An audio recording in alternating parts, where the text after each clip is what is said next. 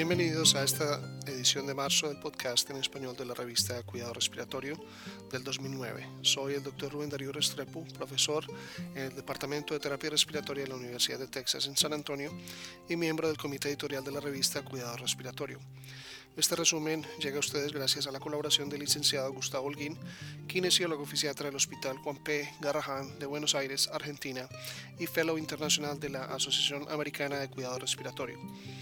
Este mes nos complace publicar cuatro editoriales, siete documentos originales de investigación, un artículo especial, un reporte de caso, el caso de enseñanza del mes y seis reseñas de libros. Este es el resumen de este mes. Eficacia y seguridad de la solución salina hipertónica inhalada combinada con ejercicio en pacientes con enfermedad pulmonar obstructiva crónica es un ensayo aleatorio presentado por Valderramas Atala de Sao Paulo, Brasil. Se trata de un ensayo controlado aleatorio a doble ciego realizado en una clínica ambulatoria. 68 sujetos con enfermedad pulmonar obstructiva crónica fueron asignados aleatoriamente a inhalar ya sea el 3% de solución salina hipertónica o solución salina normal antes de cada sesión de ejercicio en un programa de 8 semanas con 3 sesiones de ejercicio por semana. Después de las ocho semanas de programa de ejercicios en ambos grupos, la media de la distancia de prueba de caminata de 6 minutos aumentó significativamente. Los de solución salina normal mostraron mayor mejoría en la prueba de, caminar 6 minutos que el grupo de la solución salina hipertónica. El marcador de disnea mejoró considerablemente en el grupo de la solución salina hipertónica y en el grupo de solución salina normal. La calidad de vida también mejoró significativamente con excepción del funcionamiento físico y en el aspecto social en el grupo de solución salina hipertónica. Efectos adversos tales como tos o broncoespasmo se produjo en cuatro pacientes en el grupo de solución salina hipertónica y los autores concluyen que la, mejor, eh, la mejoría en la distancia de prueba de caminar 6 minutos fue mayor con la solución salina normal que con la solución salina hipertónica y que la solución salina hipertónica se asoció con efectos adversos. Por otra parte, no está claro si el único predictor de la mejoría de la capacidad de ejercicio funcional era el entrenamiento por el ejercicio.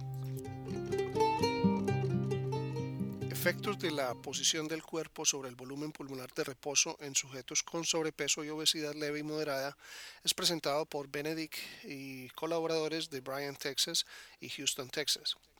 Los autores investigaron la hipótesis de que en 30 grados en posición de Fowler en comparación con las posiciones supina y sentada, incrementaría la capacidad residual funcional y disminuiría el, rango de cierre de la capacidad residual funcional en sujetos sanos con índice de masa corporal de 25 a 39.9 kilogramos por metro cuadrado.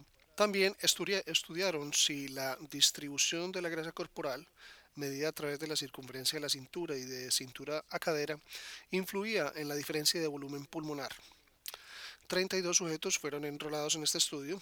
Los 30 grados de posición de Fowler o semisentado no aumentan la capacidad residual funcional en comparación con el de cúbito supino. El rango de cierre de la capacidad residual funcional fue mayor que 1 en 5 de 7 sujetos mientras se encontraban sentados y en los 7 sujetos mientras que en posición supina o en los 30 eh, de posición de semisentado Fowler. De la cintura a cadera se correlacionó con el cierre de capacidad en todas las tres posiciones y en correlación con el rango de cierre de la capacidad residual funcional en posición supina. Los autores concluyeron que los 30 grados de posición semisentada no aumentan la capacidad residual funcional en personas sanas, con sobrepeso o moderadamente obesos. Debido a que el índice de masa corporal representa casi el 67% de los estadounidenses, los médicos pueden necesitar modificar la práctica actual cuando el objetivo del cuadro clínico es mejorar el volumen pulmonar en reposo en un paciente sedentario. El siguiente es un artículo que denominado Compresión alta frecuencia de la pared del tórax durante las 48 horas siguientes a cirugía torácica por Allen y colaboradores del Hospital eh, General de Massachusetts en Boston. Ellos estudiaron la viabilidad de compresión de alta frecuencia de la pared torácica en dos días después del posoperatorio de cirugía torácica. 27 pacientes en forma continua, adultos que se sometieron a una serie de cirugías torácicas recibieron al menos un tratamiento de compresión de alta frecuencia en la pared torácica en los primeros dos días postoperatorio, junto con la rutina de los cuidados postoperatorios. La compresión de alta frecuencia de la pared del tórax fue aplicada con el chaleco VEST a 12 Hz por, 12, por 10 minutos. Se recopilaron los datos de rutina hemodinámica y oximetría de pulso antes, durante y después de la compresión de alta frecuencia de la pared del tórax. También se recogieron datos cualitativos sobre la tolerancia del paciente y la preferencia por compresión de alta frecuencia de la pared del tórax comparado con la percusión fisioterapéutica. No fueron encontrados efectos adversos. Los valores de hemodinamia y la oximetría de pulso se mantuvieron estables antes, durante y después de la compresión de alta frecuencia de la pared del tórax.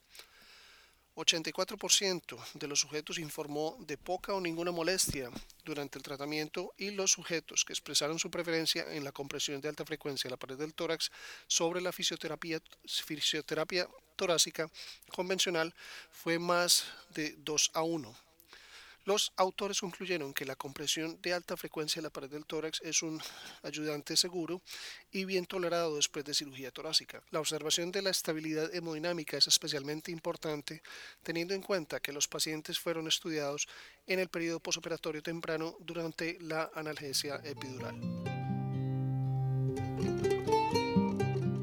El siguiente es un estudio prospectivo aleatorio de varias modalidades de entrega de equipos de oxígeno portátiles durante la evaluación de la capacidad de ejercicio funcional presentado por Strickland y colaboradores de la Universidad de Missouri. Ellos probaron cuatro sistemas de oxígeno ambulatorio y el sistema con cilindro de oxígeno comprimido en 39 pacientes con estadio 4 de EPOC. Cada sujeto realizó cuatro pruebas de caminar de los 6 minutos con cada sistema de oxígeno midieron la saturación de oxígeno, frecuencia cardíaca, disnea con la escala de Borg modificada y se investigaron las preferencias de los sujetos sobre los sistemas de oxígeno.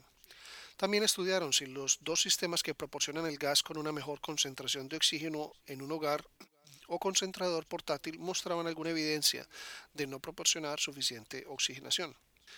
Entre los cuatro sistemas no hubo diferencias estadísticamente significativas en la saturación de oxígeno o en las diferencias en el total de duración de los eventos de, desaturación entre el pre-test versus el post-test. Con cada sistema, la saturación de oxígeno, de oxígeno en el pre-test versus el post-test, la diferencia estuvo entre menos 8% y menos 6%. Los autores concluyen que entre estos cuatro sistemas de oxígeno ambulatorio no hubo diferencias significativas en la saturación de oxígeno, tiempo de marcha o distancia y no hubo evidencia de falta de oxigenación con los dos sistemas que proporcionan una menor concentración de oxígeno.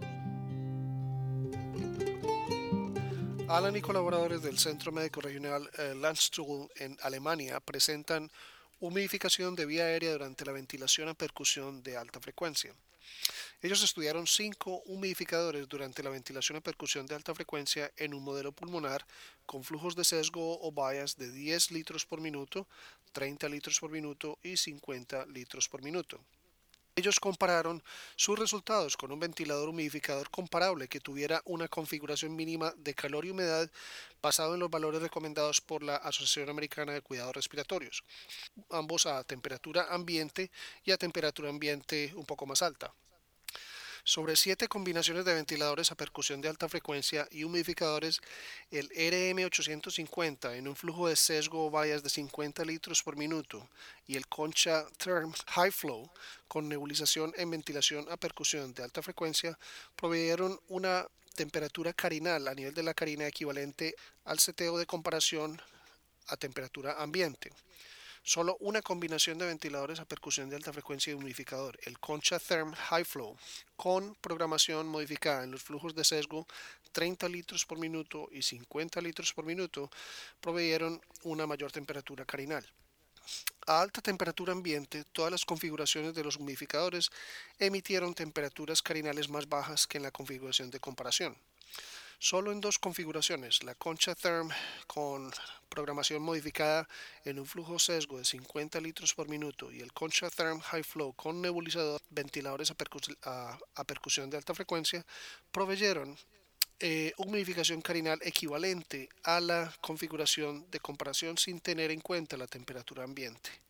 Concha Therm con programación modificada y el Concha Therm en relación con nebulizador en ventiladores a percusión de alta frecuencia dieron la humidificación más consistente. Los autores concluyeron que las características del mecanismo de flujo de gas utilizado durante los ventiladores de percusión de alta frecuencia pueden perjudicar la eficacia de un humidificador calentador, por lo que todos deberían someterse a los sistemas de, humidificación eh, y que deberían probarse con ventiladores a percusión de alta frecuencia antes de su uso clínico. Límites de efectividad de, los, de las técnicas de aumento de tos en los pacientes con enfermedades neuromusculares presentado por Toussaint de Bélgica y con sus colaboradores. Ellos estudiaron las terapias de aumento en tos en 179 pacientes clínicamente estables con diversas enfermedades neuromusculares. Midieron capacidad vital, presión expiratoria máxima y picos flujo de tos con y sin las tres técnicas de aumento de tos. Asistencia manual a la tos, apilamiento de respiraciones o lo que se llama stacking y apilamiento de respiraciones en combinación con tos asistida manualmente. El límite inferior de efectividad de la tos asistida con asistencia manual de la tos, con apilamiento de respiraciones y apilamiento de respiraciones en combinación con tos asistida manualmente fue mejor predicha por la capacidad vital. Con cada una de las técnicas de aumento de tos, los beneficios decayeron linealmente con el aumento de la presión expiratoria máxima y la capacidad vital. En comparación con asistencia manual de la tos y la respiración con apilamiento de respiraciones por sí solo, el apilamiento de respiraciones sumada a tos asistida manualmente fueron los que más mejoraron el pico flujo de tos sin ayuda.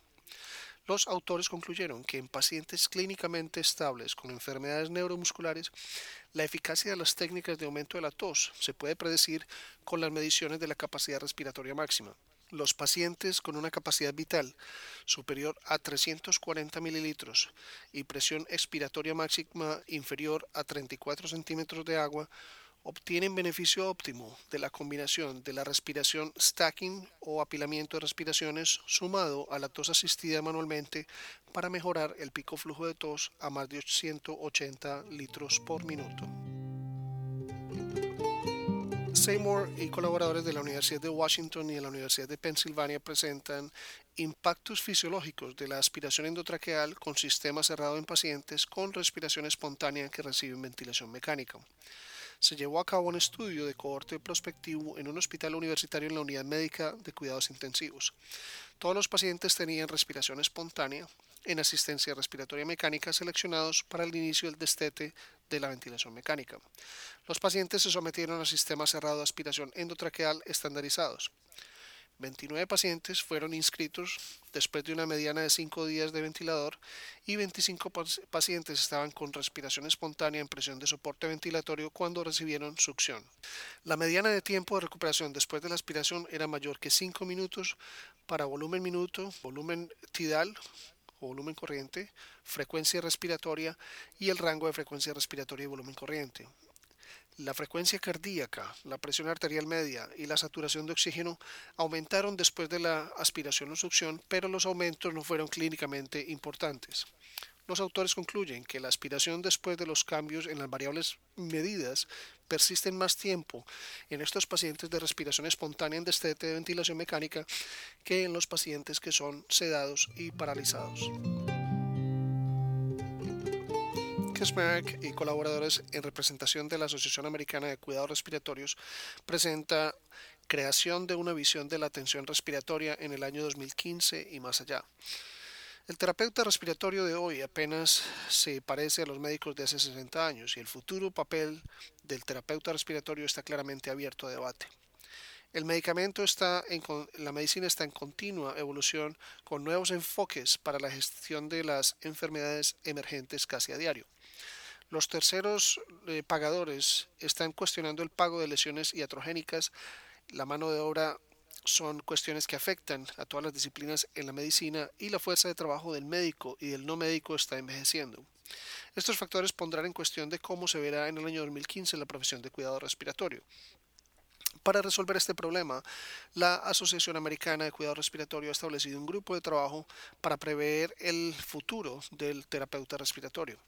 El objetivo es identificar posibles nuevas funciones y responsabilidades de los terapeutas respiratorios en el año 2015 y más allá y proponer los elementos de educación, formación y competencia y documentación necesarias para garantizar la inocuidad y la ejecución eficaz de las funciones y responsabilidades. El caso embolectomía pulmonar debe ser ofrecido antes en vez de después, presentado por Lede One y de Creighton University Medical Center. Eh, trombosis venosa profunda y embolismo pulmonar están asociados con alrededor de 250.000 hospitalizaciones cada año. Casi el 70% de los pacientes que mueren de una embolia pulmonar, que lo hacen dentro de la primera hora después de la aparición de los síntomas, es de manera rápida y se necesita un tratamiento adecuado. Embolectomía pulmonar es una alternativa viable para la embolia pulmonar masiva y submasiva. Los autores informan tres casos de éxito de embolectomía pulmonar. A continuación, los comentarios de nuestro editor en jefe, el doctor Dean Hess. La inhalación de solución salina hipertónica es comúnmente utilizada para la inducción de esputo. Más recientemente ha sido utilizada terapéuticamente para la desobstrucción de las vías respiratorias en pacientes con fibrosis quística. Esto ha dado lugar a especulaciones sobre el beneficio potencial en pacientes con trastornos pulmonares como la enfermedad pulmonar obstructiva crónica. Con estos antecedentes, el documento de Valderramas y Atala es importante. Es un ensayo doble ciego controlado aleatorio de los pacientes con enfermedad eh, pulmonar obstructiva crónica que no informó de ningún beneficio para la solución salina hipertónica en comparación con la solución salina normal. Por otra parte, los efectos adversos, tales como tos, broncoespasmos, se produjeron en el 12% de los pacientes en este grupo comparado con la solución salina normal. Como se señala en el editorial de acompañamiento por eh, Rubin, este estudio señala la importancia del ejercicio en la atención de los pacientes con enfermedad pulmonar obstructiva crónica. Además, la inhalación de la solución salina hipertónica puede disminuir los beneficios del ejercicio en esta población de pacientes. La obesidad es un problema de salud pública y está afectando cada vez más la atención de estos pacientes cuando son hospitalizados. Como se señala en el editorial de Gentile, un equipo especializado y el examen de la anatomía y la fisiología alterada son necesarios para el transporte, pruebas de diagnóstico, examen físico y de dosificación de la medición de pacientes obesos. Benedict y colaboradores evaluaron los efectos de la posición del cuerpo en el volumen de reposo pulmonar en el sobrepeso en sujetos con obesidad leve moderada. Encontraron que los 30 grados de posición Fowler no aumentan la capacidad residual funcional en personas sanas con sobrepeso o moderadamente obesos. Esto sugiere que este principio histórico de la fisiología pulmonar no podrá aplicarse a la gama de índice de masa corporal de casi 67% de los eh, estadounidenses los médicos pueden necesitar modificar la práctica actual cuando el objetivo del cuadro clínico es mejorar el volumen pulmonar en reposo en un paciente sedentario. Gentile, como sugiere en su editorial, es necesario trabajar más para determinar la posición óptima para los pacientes con obesidad. La compresión de alta frecuencia de la pared torácica es una técnica de desobstrucción de las vías aéreas que se utiliza cada vez, más en los pacientes hospitalizados. Alan y colaboradores han evaluado este tratamiento durante las 48 horas siguientes a cirugía torácica. Se utilizó el chaleco VEST a 12 Hz por 10 minutos y compararon esto con la percusión fisioterapéutica. No fueron encontrados efectos adversos y 84% de los eh, pacientes informaron poco o ningún malestar durante el tratamiento. La compresión de alta frecuencia de la pared torácica fue la favorita ante la compresión de fisioterapia torácica convencional por más de 2 a 1. Como se señala en editorial por Wheeler, este estudio no se preocupa de la eficacia clínica de la compresión por alta frecuencia de la pared torácica en esta población de pacientes. Wheeler recomienda un trabajo para la construcción de una prueba basada en evidencia centradas en los pacientes para determinar si este u otra es la terapia adecuada de desobstrucción de las vías respiratorias para el paciente. Un alto nivel de evidencia apoya el uso de oxígeno suplementario en el cuidado de hipoxemia en pacientes con enfermedad pulmonar obstructiva crónica. Los sistemas más nuevos de oxigenoterapia a largo plazo están diseñados para proporcionar un largo tiempo de funcionamiento y permitir una mayor deambulación. Strickland y colaboradores realizaron un estudio prospectivo aleatorio de los sistemas portátiles de oxígeno durante el ejercicio y encontraron que no hubo diferencias significativas entre estos cuatro sistemas de oxígeno ambulatorio. Como se indica por eh, McCoy y Carlin en un editorial de acompañamiento, con la variabilidad del rendimiento de los productos de origen, los sistemas portátiles de oxígeno pueden afectar los resultados de rendimiento del paciente. La investigación clínica es necesaria para desarrollar una fundación basada en la evidencia, de modo que la terapia de oxígeno a largo plazo pueda ser instituida. Esto es necesario para asegurar que los pacientes son tratados adecuadamente en la forma más eficiente y eh, costo-beneficio. La entrega de una adecuada humidificación es una preocupación cuando se utiliza la ventilación a percusión de alta frecuencia. Alan y colaboradores evaluaron los cinco humidificadores durante la ventilación a percusión de alta frecuencia en un, modelo, pulmonar. Ellos encontraron que el distintivo del flujo de gas utilizado durante el mecanismo de la ventilación a percusión de alta frecuencia puede perjudicar la eficacia de un calentador humidificador. Asimismo, recomiendan que todos los sistemas de humidificación deben ser probados con la ventilación a percusión de alta frecuencia antes de su uso clínico. Los pacientes con enfermedad neuromuscular suelen tener deterioro de la tos. Eh, Toussaint y colaboradores estudiaron las terapias de aumento de tos en pacientes estables con diversas enfermedades neuromusculares. La, compararon la asistencia de tos manual y la respiración con stacking o acumulamiento de respiraciones por sí solo. La respiración stacking más la tos asistida manualmente fue la que mayor mejoría se vio en el pico de flujos flujo de tos de, sin ayuda. En pacientes estables con enfermedad neuromuscular, la eficacia de las técnicas de aumento de la tos se puede predecir con las mediciones de la capacidad respiratoria máxima. Los pacientes con capacidad vital superior a 340 mililitros y presión expiratoria máxima inferior a 34 centímetros de agua, al parecer obtienen el beneficio óptimo de la combinación de la respiración stacking o apilamiento de respiraciones con tos asistida manualmente para mejorar el flujo de tos a más de 180 litros por minuto. Seymour evaluaron el sistema cerrado de aspiración endotraqueal en pacientes con respiración espontánea que reciben ventilación mecánica. Se dieron cuenta de que la aspiración después de que los cambios en las variables medidas persisten más tiempo en estos pacientes de respiración espontánea en destete de la ventilación mecánica que en los pacientes que son sedados y paralizados. Aunque la importancia clínica de estos hallazgos es poco clara, esto es algo que debe ser apreciado por los médicos cuando se utiliza la aspiración cerrada. El futuro papel del terapeuta respiratorio está abierto a debate. Para abordar esta pregunta, la Asociación Americana de Cuidado Respiratorio ha establecido un grupo de trabajo para prever el terapeuta respiratorio del futuro. El objetivo es identificar posibles nuevas funciones y responsabilidades de los terapeutas respiratorios en el año 2015 y más allá y proponer los elementos de educación, formación y competencia y la documentación necesaria para garantizar la inocuidad y la ejecución eficaz de las funciones y responsabilidades.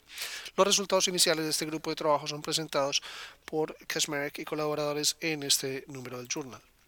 Este mes el informe del caso se ocupa de embolectomía pulmonar y se pregunta si este procedimiento debe ser ofrecido antes en lugar de después. Esta es una pregunta importante porque la trombosis venosa profunda y el embolismo pulmonar están asociados con alrededor de 250.000 hospitalizaciones cada año.